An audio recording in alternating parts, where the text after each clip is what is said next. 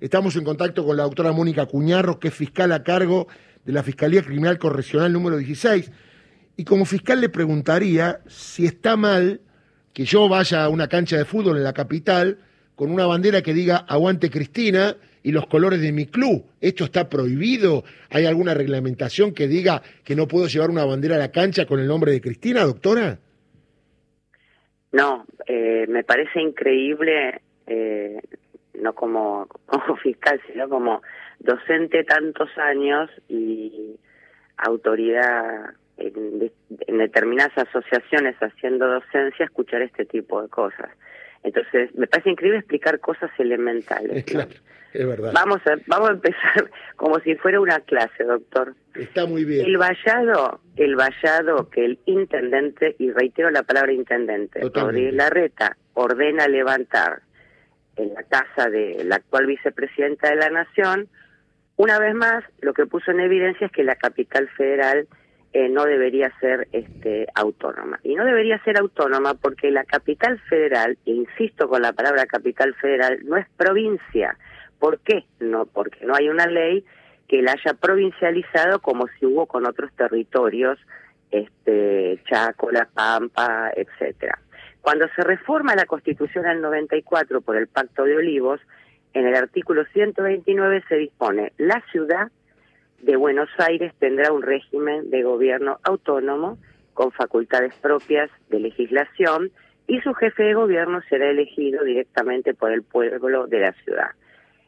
En el mismo artículo, una ley garantizará los intereses del Estado Nacional mientras la ciudad de Buenos Aires sea capital de la nación. Es decir, es un territorio de la provincia de Buenos Aires, cedido por la provincia de Buenos Aires, con algunas atribuciones, pero la Constitución Nacional nunca nombra a la ciudad de Buenos Aires como autónoma, sino como ciudad. ¿En qué consiste?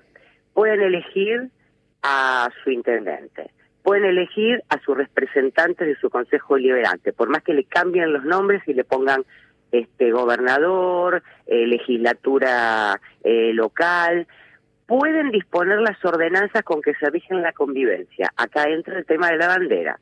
Y tienen solamente tribunales de faltas que actúan cuando esas ordenanzas o los decretos del intendente de Rodríguez Larreta se este no se cumplen.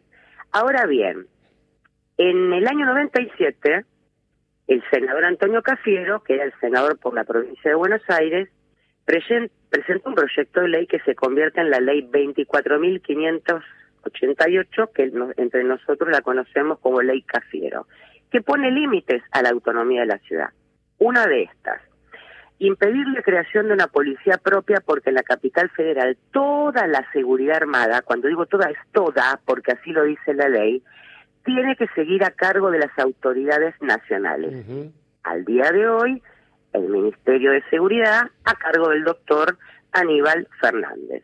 También la ley Cafiero, aprobada, dice, la justicia solo podrá tener tribunales contravencionales. Contravencionales son ruidos molestos, este, tirar basura, este, arruinar el espacio público dentro de determinadas atribuciones.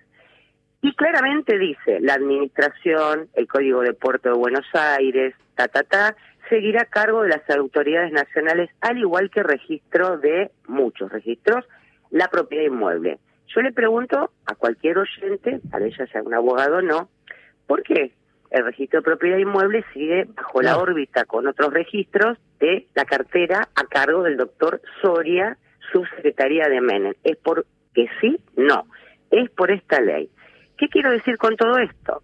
La ciudad de Buenos Aires es la capital de todos los argentinos y si dejara de serlo, vuelve a ser un municipio más de la provincia de Buenos Aires. El jefe de gobierno de la ciudad es un intendente. La legislatura de la ciudad es un consejo liberante por más que le cambien el nombre. Su tribunal es un tribunal municipal. Los juzgados son de faltas. La policía que tienen es una policía municipal, como muchos municipios de la provincia de Buenos Aires que cuentan este, con policías municipales. Digo, hay que volver a federalizar el pensamiento de todos los argentinos, porque el flujo comercial de la ciudad, el flujo financiero, el flujo económico, tiene que estar a disposición de las autoridades nacionales y no municipales. Y nunca un intendente de una ciudad puede poner vallas en el domicilio de la vicepresidenta de la Nación de la misma manera que no se le ocurriría a el intendente de Vicente López este vallar la Quinta de Olivos donde reside el presidente. Correcto. Ahora vamos a otra parte de la clase.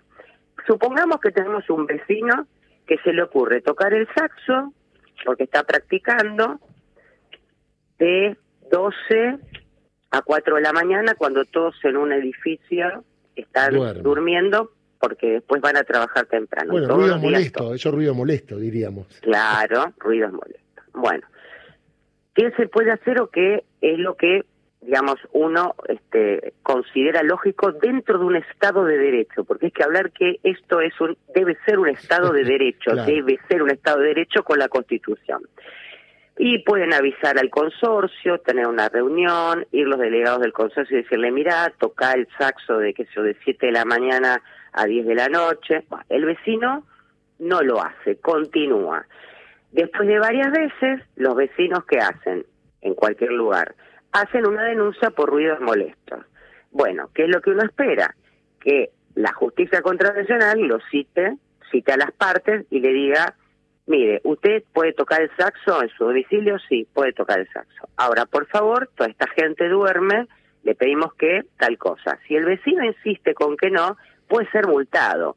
Lo que nunca puede hacer la justicia de faltas o una orden de un intendente es vallarle todo el edificio, por ejemplo, y llevar carro de infantería, carro de asfalto, etcétera. Esto digo para que el ciudadano común lo entienda.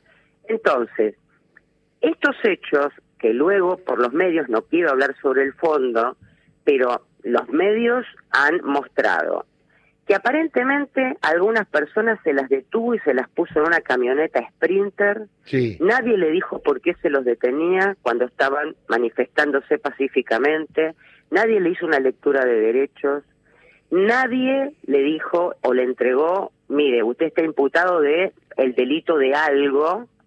Me refiero a cuatro o cinco personas que ayer colegas suyos dijeron que fueron tomados por la policía de la ciudad y se los llevó a la puerta de un garage donde había una camioneta Sprinter, los metieron adentro y los esposaron. Bueno, este hecho, estos hechos, de ser ciertos, si yo le pregunto a un alumno, ¿qué es esto? No, no, que está prohibido el derecho a manifestarse. Lo que le tengo que indicar es que primero bocharlo, pero después decirle que elija arquitectura, que elija ingeniería, que hay muchas otras cosas. Ahora, doctora, perdón, antes que siga a otro ejemplo. Espera. Vamos a otro ejemplo. A ver. Las imágenes. Vamos a las imágenes. Sí. Porque estoy hablando de algo que ahora sí son delitos. Totalmente. Hay una cosa que se llama Código Penal que establece que que es delito que no y que bienes se afectan. Dentro de este capítulo que tiene múltiples delitos, el bien jurídico que se protege es la libertad. Correcto. ¿Qué libertad? A manifestarse pacíficamente, a reunirse, a poder sentarse en el banco de una plaza y besarse sin que aparezca la policía municipal y lo filme, porque por ahí no quieren que la familia se entere que están saliendo. Este, es decir, esta cuestión de filmar aparentemente un edificio directamente ayer este, desde la calle. Es ilegal. Es, es intromisión al derecho de la intimidad de la persona, además de que se está violando la ley de espionaje. Supongamos que este, hay una denuncia por espionaje que está radicada en el ámbito de la competencia federal que es restrictiva.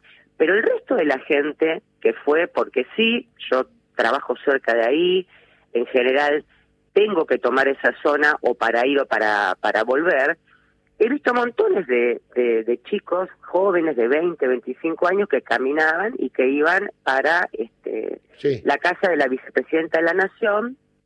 Este, ¿Y por qué los tienen que filmar? ¿Por qué tienen que impedirles que se manifiesten? Bueno, estas cuestiones básicas como el derecho a expresarse, el derecho a reunirse, tienen límites. Cuando yo filmo descaradamente, cuando, eh, vamos a dar otro ejemplo, este, intimido, digamos, todo lo que vimos el sábado son intimidaciones este, en distintas formas de coacciones que se convierten en agravadas cuando estoy tratando de obligar a, a cualquier persona, no a un diputado o eh, con nombre, una persona conocida, a obligarlo a que no haga algo que esa persona libremente pueda hacer, lo estoy no solamente coaccionando gravemente, hablo con respecto a los manifestantes, sino también hasta es posible que lo esté intimidando públicamente. Es decir, esto que pasó el sábado, que continúa con la bandera, tiene una respuesta y tiene que ver con un gran debate que debemos hacer aquellos que tenemos algún grado. Eh, no quiero, no voy a opinar sobre los fondos de los no, hechos, pero, pero esto tiene que ver con toda una profunda revisión que debemos hacer de dos cosas, de tres cosas en realidad. En primer lugar, que claramente la capital federal una vez más se demuestra por qué no tiene que ser autónoma y la vigencia que tiene la ley Cafiero. En segundo lugar, me parece que es una respuesta a el juicio que se lleva adelante en Comodoro Pi este, contra múltiples imputados y que hemos visto algunas audiencias, este, noticias periodísticas y que de la misma manera que otro tipo de juicios, eh, en este caso son, es mucho más multitudinario porque eh, obviamente es la vicepresidenta de la nación, es este, entonces tiene otra dimensión, pero múltiples juicios muchas veces viene mucha gente o a apoyar a las víctimas, o se manifiesta en las escalinatas de tribunales, o se manifiesta en los otros eh, edificios, y no se nos ocurrió jamás, jamás, a ninguno de los jueces, a ninguno de los fiscales, este, digamos, vivirlo como si fuera ocupar el espacio público, sino como parte de lo que es el derecho a la libertad de expresión. ¿El límite cuál es? La comisión de un delito. ¿Se cometió algún delito cuando se vayó todo?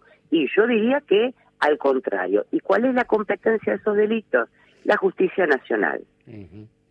Está clarísimo, doctora, y ha dado una clase ahí, varios me están llamando, dice, una clase de la doctora Mónica Cuñarro. Hay mucho para hablar, pero lamentablemente los tiempos radiales son cortos.